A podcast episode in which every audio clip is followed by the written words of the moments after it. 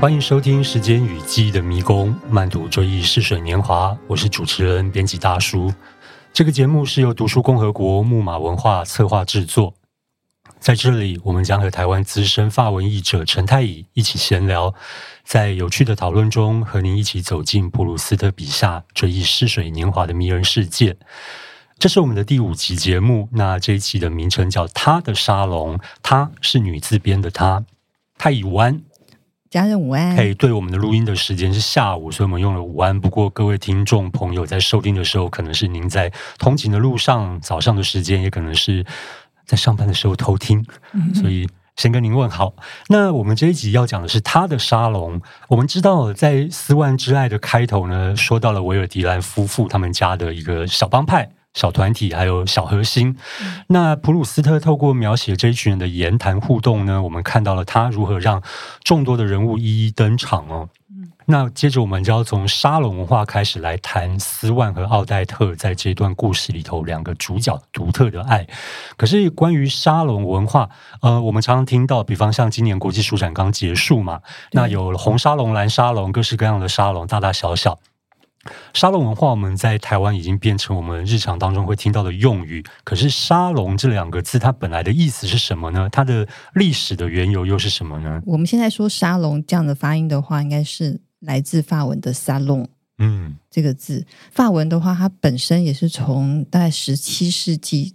中叶从意大利文，就意大利宫殿这边引进来的一个字哦，嗯嗯，原先指的是一种那种天花板挑高啊，而且有装饰着一些浮雕绘画的那种蛮华丽的室内厅房，这样，那适合贵族们联谊聚会。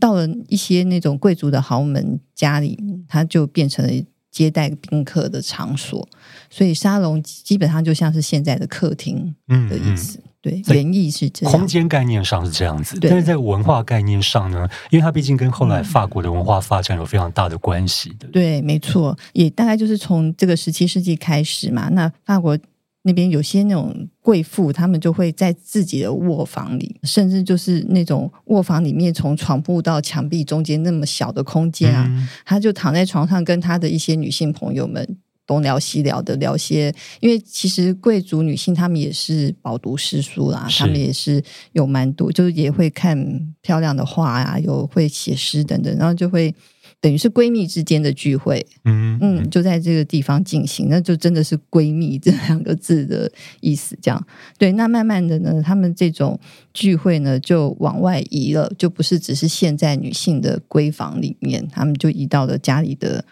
客厅，嗯，对，那就改成是女主人的这种身份来定期举办一些私人的聚会啊。那来宾也不限于是女性而已，嗯、慢慢的也是变成男性也可以参加，然后就变成了一些名流精英的社交场所。是，所以到了十八世纪末、十九世纪初，这样子的聚会就被用沙龙。这两个字来称呼，呃、嗯，法文就沙龙这样。所以这个它，我们日常用语用到沙龙、沙龙这两个字，事实上它背后是有这样的一个文化演进，还有历史哦。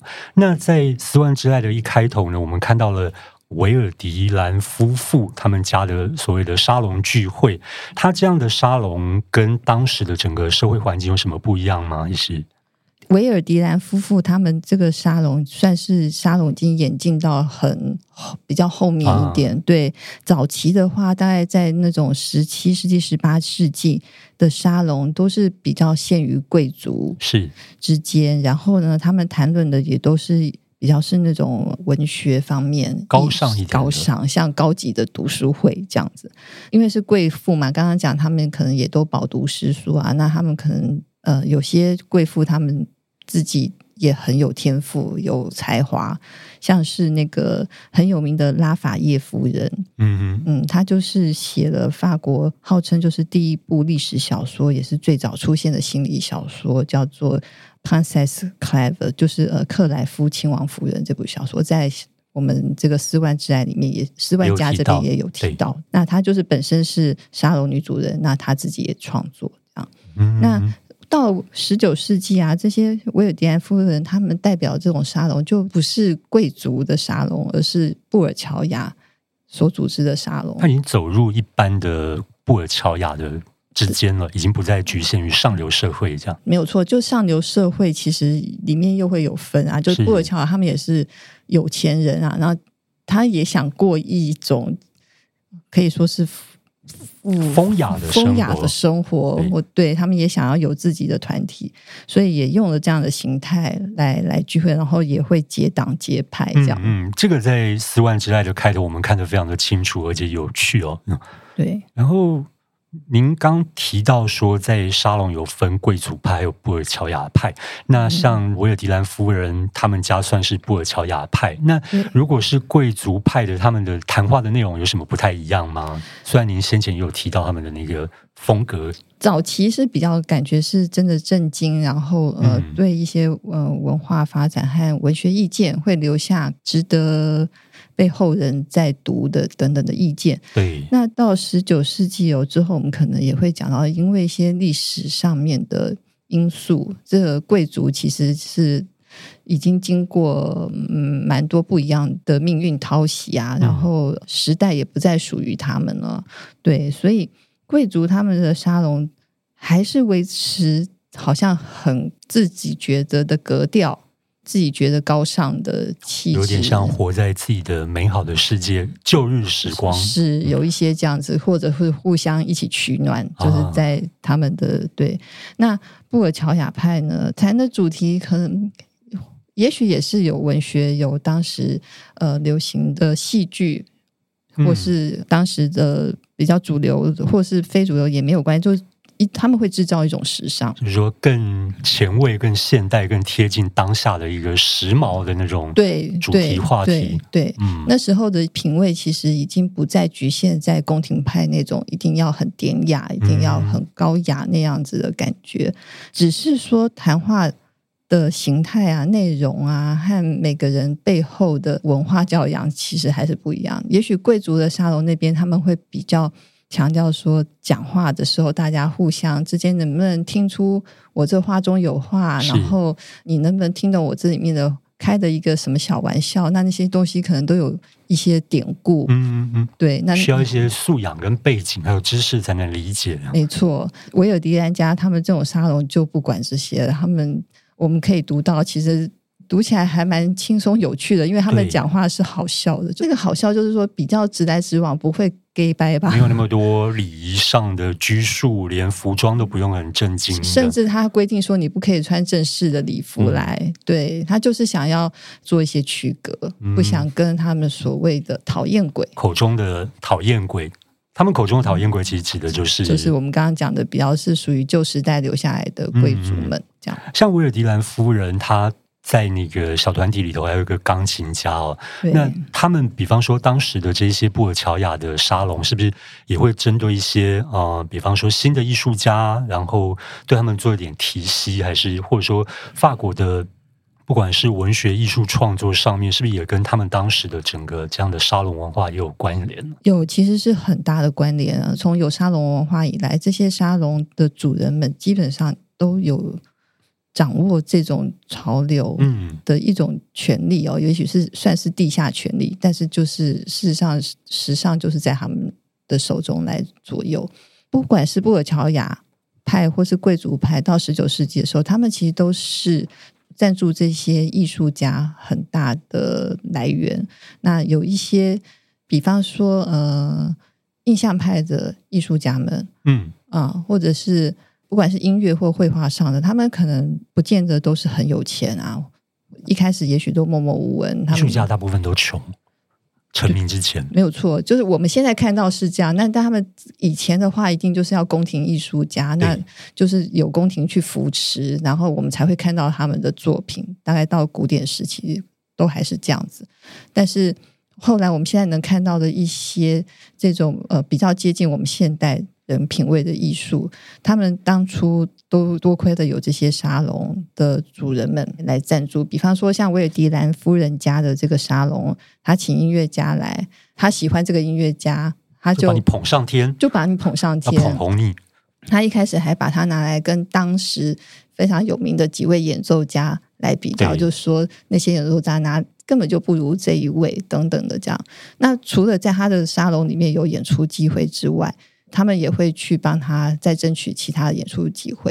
既然沙龙里来接待的都是自己人嘛，对对，那能参加沙龙的也都是有头有脸的人物，他们可能到别的场合也会有不止参加一个沙龙。所以，其实如果一个艺术家他能够像刚刚说的这位钢琴家一样，成为某个沙龙主人。所喜好的对象，想捧的对象，他以后发展的机会就会大很多。嗯、我们这期的主题叫“她的沙龙”，女字边的她，她也是不是可以再多分享一点女性在沙龙文化里头扮演的重要角色？你看嘛，嗯，法国有这么多的时尚产业哦，不管是时装业、香水业，那他们其实最早也都是靠着让女性能更优雅，或者是等等的这些需求。来产生的。那其实法国女性，她们某种程度在社会里面，我觉得她有扮演了这样子的这种，不是只是说母性社会等等这样说，是内在型的教化的角色。她们其实，在仪态上等等，其实，在社会上形成某种有美感的功能啊。对我自己个人来讲，我觉得有在沙龙这里面也是一样。沙龙他们。先前提到嘛，其实最早就是从女性的闺房出来的，嗯、然后之后就一直变成是由女主人来主持。所以女主人们，她们某种程度在以前女性不太能抛头露面的时代，她们其实就有一个自己的小天地。嗯，就这些有能力、有权、有家里是有权势一点的这种贵妇，她们就有一个小天地，可以让她们发挥一些。他们的才华是除了刚刚说的一些可能是文学上的创作，他可能很会去安排节目啊，可能很会去引导一些这个沙龙我们要做些什么事，要谈些什么，嗯、然后有他们一个挥洒的空间。所以我们看到像维尔迪兰家里面，维尔维尔迪兰夫人，她就是除了啊，她要安排每次沙龙聚会要做些什么之外。他还要看大家宾客之间能不能相处和乐，他的目的就是大家有一个快乐的聚会。这就是蛮需要一个人际交往的那个手腕，还有观察人性，还有你这个宾客跟哪个宾客会合，谁跟谁不该碰在一起，什么样的主题。那要当一个称职的沙龙女主人，事实上还蛮需要一点手腕跟技巧的。的确，的确，嗯、就是像家人讲的这样，所以这个是在法国的文化里面。蛮有趣的，的对，就像我们会讲说，美国是山姆大叔，那法国本身的一个，如果具体的人把它拟人化的话，法国是用玛丽安吗？对，它是一个就是市政府里面都会有的雕像，嗯、就像名画里头也会出现这个人物，对不对？对，对，他们有蛮多的这种象征人物都有女性。像玛丽安是一个，然后罗浮宫里面的一个那个名画，就是法国大革里面，然后象征自由啊，嗯、自由女神，她其实也是法国来的，对对，都都会用一个女性女神的形态来表现。然后像沙龙女主人他们在做这些。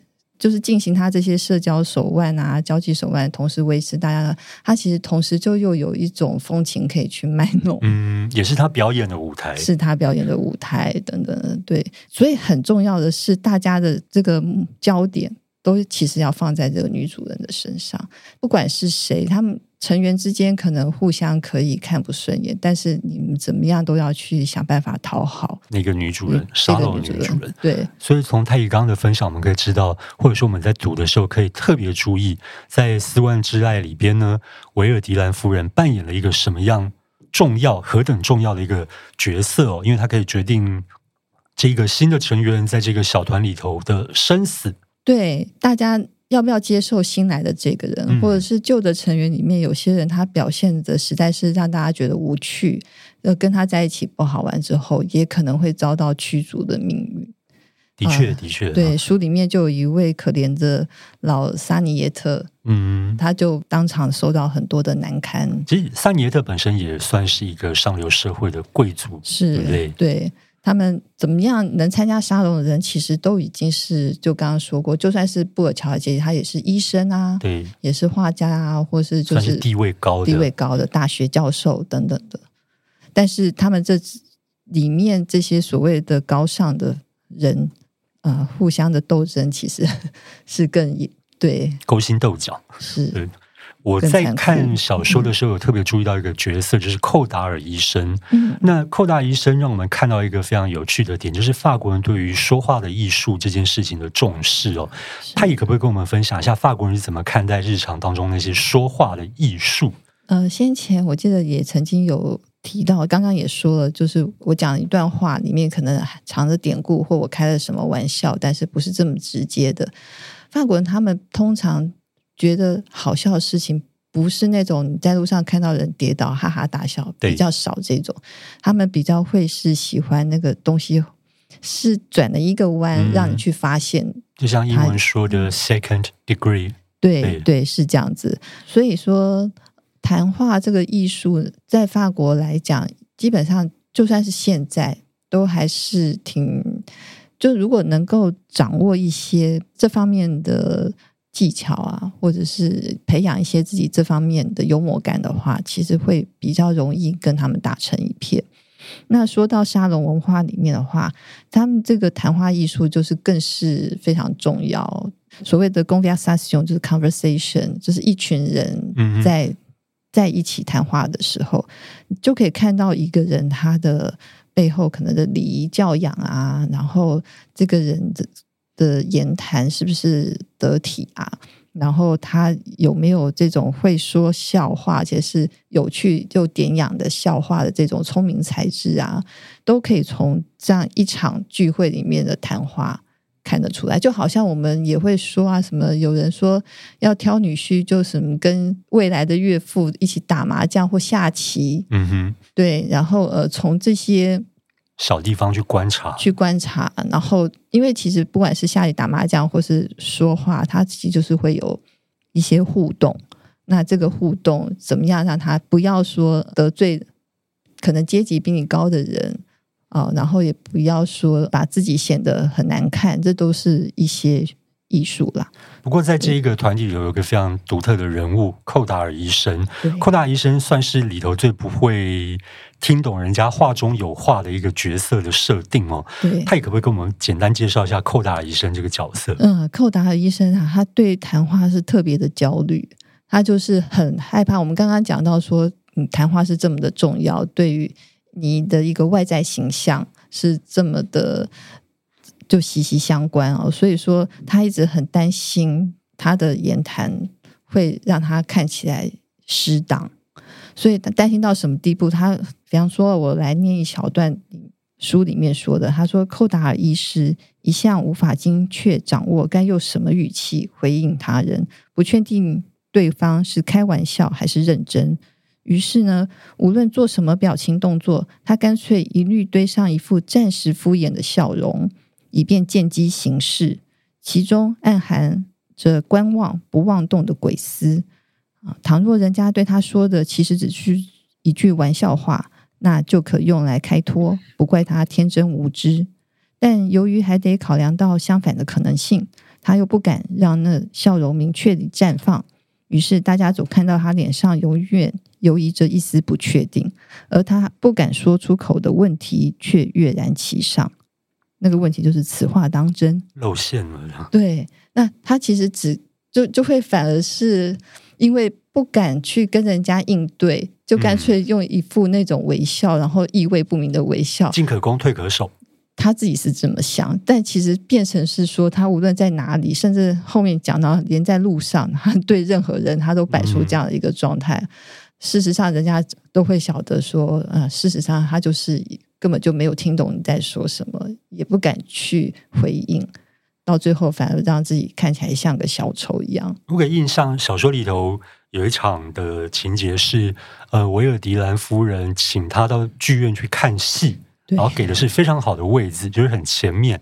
那维尔迪兰夫人就想说：“哎，我来讲一下，好让他可以感谢我。”是，然后顺便讲说我多么的慷慨。这样，他说：“哎，我们的位置好像有点近哈。”对，然后这个医生呢就说。对，真的好像有点太近了。是，像威尔迪兰夫人她说啊，好像有点近，她就是一种比较高尚一点的说法，就是刚刚讲的，不是在第一时间让你知道她到底说什么，但她稍微委婉的意思就是说，我们好像把位置定的太近了，不够周到一样。嗯，位置近当然是好啊，对，越贵。对呀、啊，他竟然还会说，只是真的是太近，这样就结果她下场是。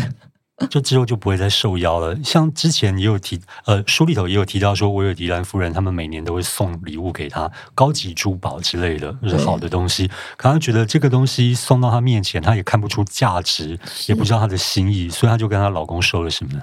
对，就说我们下次就不要再送这种。高级的珠宝给他，只要拿一个便宜货给他，反正这个人也不知道价值。直接买个便宜货给他，然后告诉他说这多难买、多重要、多珍贵。对，对方扣打的医生反而可能会更重视、更珍惜呢。对，对，他就是一个不懂得 second degree 的人。嗯，嗯对。关于这个 second degree 讲话，或者说我们也许可以用话中有话，或者说言外之意，这个东西呢，坊间有一些谈法国文化的书里头也会特别讲到。大家有兴趣的话，可以去参考看看，非常的有意思哦。嗯，那我们刚刚有提到了沙龙有分成早先的贵族比较上流社会的沙龙，还有布尔乔亚的沙龙。那我们在小说里头有读到有一段是维尔迪兰夫人想去旅行，结果最后她为了旅行去买了一艘游艇。我们可以看得出来，这个哦，这这个家庭财力雄厚。为什么他们会有这样的雄厚的财力背景呢？我们都得稍微从大概大革命时期的历史来讲起吧，就是等于是说。维尔迪兰夫人她所代表的布尔乔亚是怎么崛起？对对，就是我们知道法国大革命一七八九年，它是什么呢？就是把贵族推翻了，人民把贵族推翻了。这样、嗯、意思就是说，权力不要只掌握在少数的这些所谓是什么呃天命下来的贵族们手上。但是呢，从一七八九年之后，好大革命。推翻了贵族，他们有了第一共和。第一共和是个非常混乱的时期哦，他们人民其实搞不定所有的政治上面的事情，对，就出现了很多派。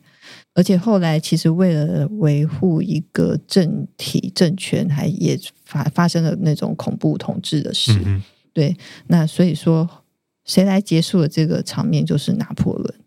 那他的结束方式是再次的变成了帝国，所以有拿破仑的第一帝国，在一八零四年到一八一五年这个期间，拿破仑我们知道他很强大啊，他这个第一帝国，而且他还到处去征战了，是一个很能稳定那个时候的政体的。就是拿破仑后来不是还是就是滑铁卢之后嘛，失败了就被流放啊，有那些所以。他们的第一帝国就再度陷入一个混乱状态，然后就一八一五年之后有路易王朝，就是当初被大革命推翻的是波旁王朝，路易十六他们上了断头台，这个路易王朝又继续有复辟派把他们复辟了，然后又产生了一些，到一八三零年这中间又是一段混乱，直到第二共和又出现，这样，那第二共和出现，这个人是拿破仑的侄子。路易拿破仑，他来弄个第二共和，后来又变成第二帝国。总而言之，从这段时间里面呢，大革命之后，这个共和又帝国共和其实有三次啊。所以说，这个贵族他们并没有真的就这么一次的革命就被革命掉了。可是同时间，因为又有共和，尤其在第二帝国时期，路易拿破仑他碰上了工业革命的发展。讲到关键了，对，对不对？对不起，对，讲的比较久。那讲到关键，就是这个工业革命啊，它有进行了，比方说巴黎的这个大改造计划啊，啊，然后办万国博览会啊，这个国家渐渐迈入现代化。在这种情况之下，一些中产阶级，他们就是社会上真的需要的人，他们就有比较多的、更多的工作机会，等于是这样。然后，所以致富的管道很多，而且。对现代这种工业化社会，他们其实很多生活的节奏速度都变快了。是平民其实对这些事情是比较适应的。嗯，贵族们他们一直优雅，一直慢活，一直那个，他们其实是没有适应的这么快。这样对，所以说这整个时期当中，布尔乔亚就兴起，贵族没有完全的死去，但是还是没落了，就逐渐没落这样。但他们那个头衔还是布尔乔亚们蛮向往的。一个东西，因为那好像就是代表贵嘛，就是比较高尚，比较一种他们得不到、永远没有没有的东西。我我又想到，比方说像《铁达尼号》这个电影里面，不知道大家记不记得，其实一开始罗斯就是他被他妈妈许配给一个卡尔，就有一点像这样的情况。那个婚姻其实就是这样子，他们家道中落，然后需要一个有钱人来还他们的债务。那那个有钱人为什么要娶这种女孩子？是因为她有抬头，就就是这个感觉。一个要钱，一个要名，对，就是这样。听起来蛮好的，嗯，互互相得利哈。其实我相信，在那个时代，有不少这样子就是结合起来的婚姻，而且其实是可以过得蛮好的。顺带一提，其实犹太人们就。大家知道罗斯柴尔德家族有最近有一本书蛮蛮红的，对。然后其实我们买酒、买烟、买很多东西都会看到他们的商标等等。他们是掌握世界非常多的钱财的一个家族。他们在那个时代就是活动非常的活跃，然后也就是开枝散叶。所以就像说，布尔乔亚他们的这一群人，跟上流社会或者旧贵族这一群人，彼此在当时的社会事上并没有那么的相容，对不对？对，嗯，可是。在斯万之爱里头，斯万的这个角色反而算是一个异类，他游走在两个群体当中。他也可不可以跟我们简单介绍一下斯万这个角色他的特点？因为他的身份实在是太特别了。对他，我觉得他是在呃，这整个追忆似水年华也会为什么斯万之爱常会被人家拿出来单独的说？我觉得某种程度，因为这个角色他其实有某种某某种好玩的地方。对，首先我们知道他是。贡布雷家里面的那个邻居，还大家还记得吗？叙述者在贡布雷家隔壁的邻居。对，斯万这个父亲老斯万跟叙事者的外公是好朋友。对，他的父亲呢其实是犹太人，然后也曾经担任这种荣誉经理人，是某种半官方的头衔，嗯，然后都是财务方面的专家，这样，所以他们家非常有钱。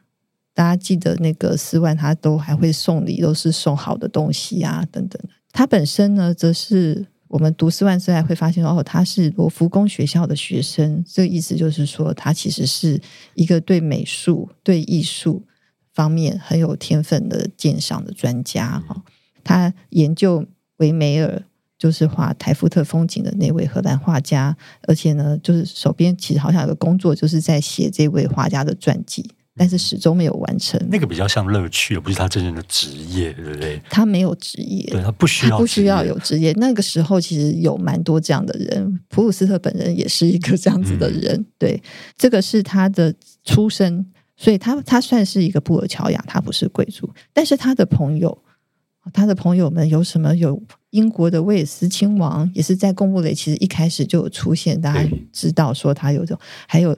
刚刚说到复辟派嘛，就是法国这个王室想要在就路易波旁王朝的这个后代哦，里面有奥尔良亲王，也是他的好朋友。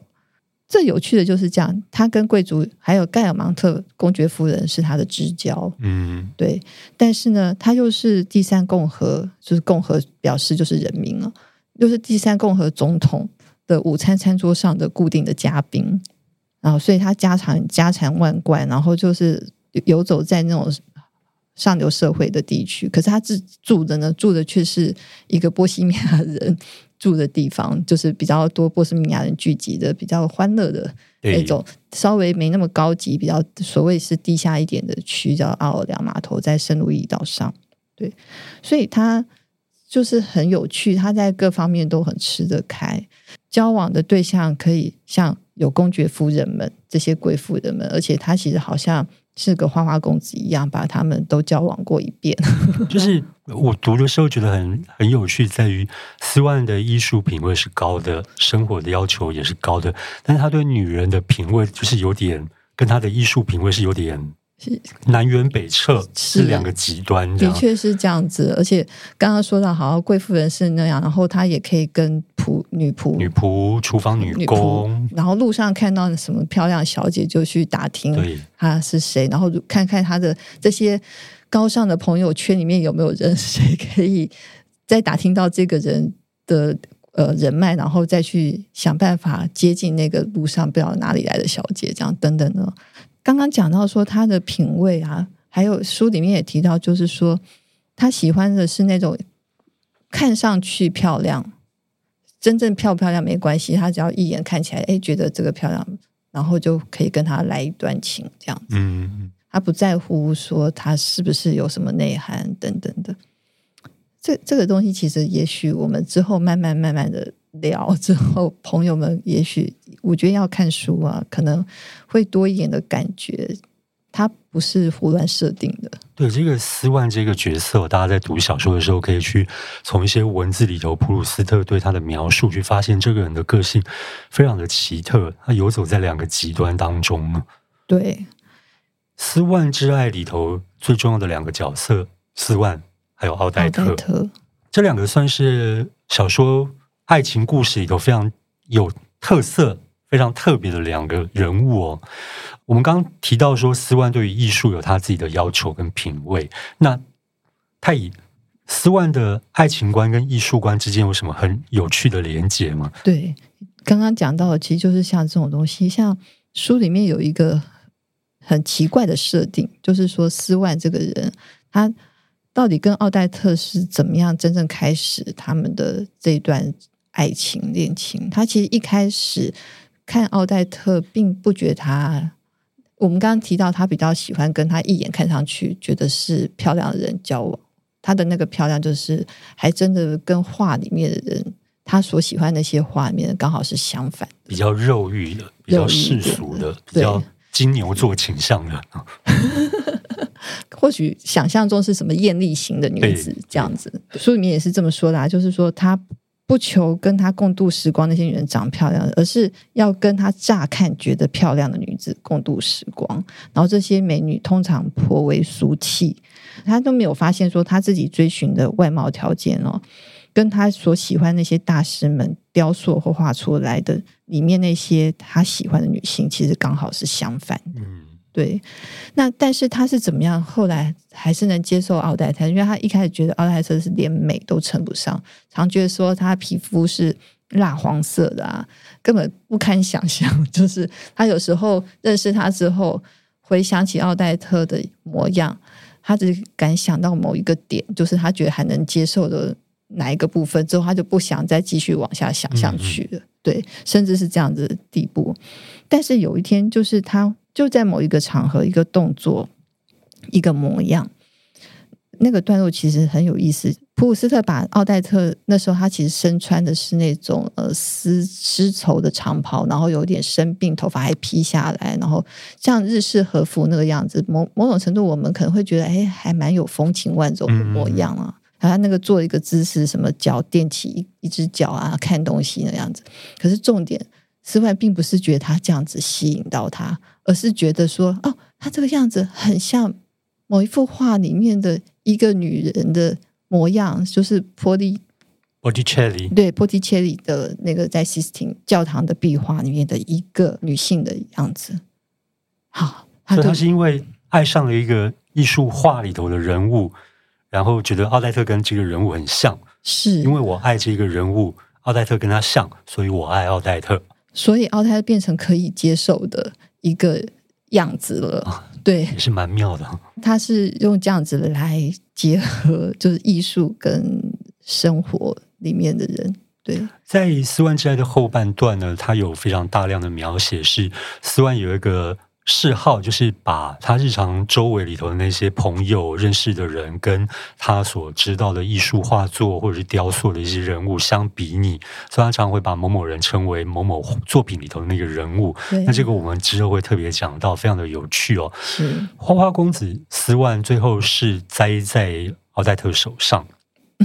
奥黛特应该也算是整个小说里头刚开始出现的一个非常奇特的女性哦，在第二卷也会有非常重要的角色。泰可不可以简单介绍一下奥黛特这个人物的特性？在我们比方说读到四万在前面这个部分，它出现多半都是。不是被直接描述的，有时候就是跟别人在一起，然后会有一些对话互动，然后才才这样子。我们会慢慢知道，比方说他跟威尔蒂兰夫人谈话，然后就会时不时的唠一句英文出来。其实这个小小的暗示，我们可以从刚刚太乙讲的这段描述就可以知道说，说在第一卷贡布雷那边。她其实曾经就出现过，对不对？对对，一个穿粉红色衣服的女生，哦、在叔公家里。公家里，但当时我们还不知道那个女人是谁。嗯、对，但是就是爱讲英文这件事情，就已可以让大家哎有点联想到晶晶体。不过这个跟他的背景有关系。对，他小时候是被一个英国商人收养，是，所以英文算是他的一个蛮常用的语言。蛮常用也没错，但我觉得他也是有点故意故作风情，故意捞这种晶晶体出来。对，因为其实，在那个时代，我们说到有工业革命，有万国博览会，那那些事情其实英国都比法国早发生。所以讲英文，某种程度是不是代表一点点时髦的味道？是是，是更时髦一些，没有错。所以说，奥黛特他有晶晶体，他。不时就会讲什么斯万这样子不够 smart，住在你这么 smart 一个人住在这么不 smart 的地方，是不是有失身份？哪时候可以让我到你的 home 去拜访？对，那个有书香有茶香的 home。我说，哎，来我家 have a cup of tea。对，所以这个就是因为我们台湾人对晶晶体应该还有一点点概念，所以读到那一段的时候不免会笑出来，就说。喜欢在对话里头卖弄一些英文，然后所以那段我读的时候觉得非常的有趣，说：“哎，怎么奥黛特会有这样的习惯呢？”哎，可是也蛮有趣的是，他这样子的一个态度和这种表现，其实某有一点呆萌呆萌的。哦，对对，你不会不会说这个女人很有心机，反而就有点像傻大姐。对她，但是她在这个段落里面，那个普斯特这些从外人。跟他接触眼光，还有像维尔迪安他们夫妇两人盛赞奥黛特，就是怎么样都很喜欢他，会觉得他基本上是可爱。嗯，他其实这样子有一点好像做作一样的讲那些话，但都不会讨厌他，不讨厌他，你不会讨厌他，是可爱。对，不过，嗯，到后来这个角色的一些个性开始出现一点点。更多的面貌，我们不能说他有变，也许那本来就是他的面貌的一部分。那这个也是让斯万伤心欲绝的。不过这个我们留待下一集再讲。奥黛特这个角色，我个人是还蛮喜欢的，因为他从中让我看到了一些，呃，在这样一个感情关系当中，比方说他原先是倒追斯万的，斯万对他并没有那么多的感情，或者说对他的好感，甚至有点觉得这女人真丑，甚至有点厌恶的感觉。对对。可是后来。我我也得说，奥黛特的手腕还真是高明啊！对，后来斯万掉进这个爱的网罗里头，一切的那个主客，还有那个权力的斗争的那个角色，就全部都不一样了。嗯、呃，下一集呢，我们会特别来谈斯万还有奥黛特感情之间的那个互动，还有他们两个之间的有一个非常在文学史上非非常有名的一段音乐旋律。我称它为《爱的主题曲》，嗯，或者说太乙把它翻成《爱的国歌》、颂歌、颂歌、国歌，这让我想到萧亚轩曾经有一首歌《爱的主打歌》哈，主打歌。虽然这是完全题外话，不过总是让我有这样的联想。从沙龙的背景、文化还有描述当中，我们能看到普鲁斯特是怎么样捕捉这些呃沙龙人物灵魂当中的情绪还有个性。那在下一集呢，我们要来看法国文学当中相当著名的一段音乐旋律，也就是斯万和奥黛特的《爱的国歌》。嗯，那也就是凡特伊的小乐剧，大家应该还记得凡特伊，还有法国的咖啡馆文化。嗯，欢迎开启追踪订阅，不会错过新一集。欢迎您继续收听，拜拜，下次见。